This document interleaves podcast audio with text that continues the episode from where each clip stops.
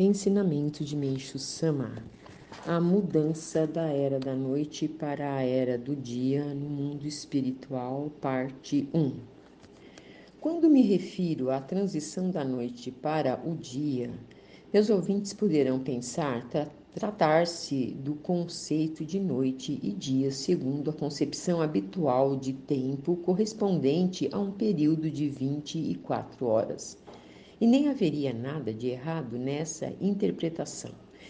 Entretanto, o ponto que desejo abordar se refere à mudança da noite para o dia no grande cosmos.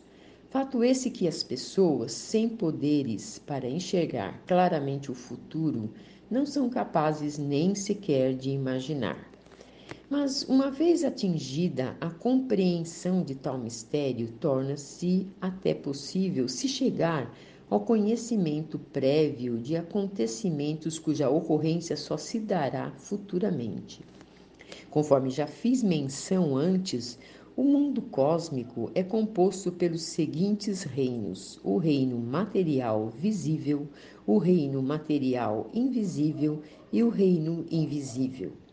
Aqui no mundo material visível e até mesmo no mundo material invisível, é possível fazer-se a distinção entre dia e noite, levando-se em conta o período correspondente a um dia inteiro, o que pode ser comprovado cientificamente tomando-se por base o nascer e o pôr do sol.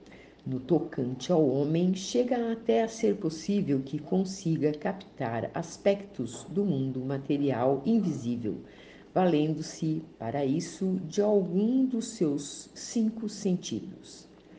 Tirado do livro O Tempo Chegou.